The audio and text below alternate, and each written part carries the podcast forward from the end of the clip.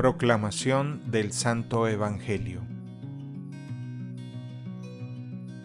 En aquel tiempo, llamando Jesús a sus doce discípulos, les dio poder para expulsar a los espíritus impuros y curar toda clase de enfermedades y dolencias. Estos son los nombres de los doce apóstoles. El primero de todos, Simón, llamado Pedro, y su hermano Andrés. Santiago y su hermano Juan, hijos del Zebedeo. Felipe y Bartolomé. Tomás y Mateo el publicano. Santiago, hijo de Alfeo y Tadeo.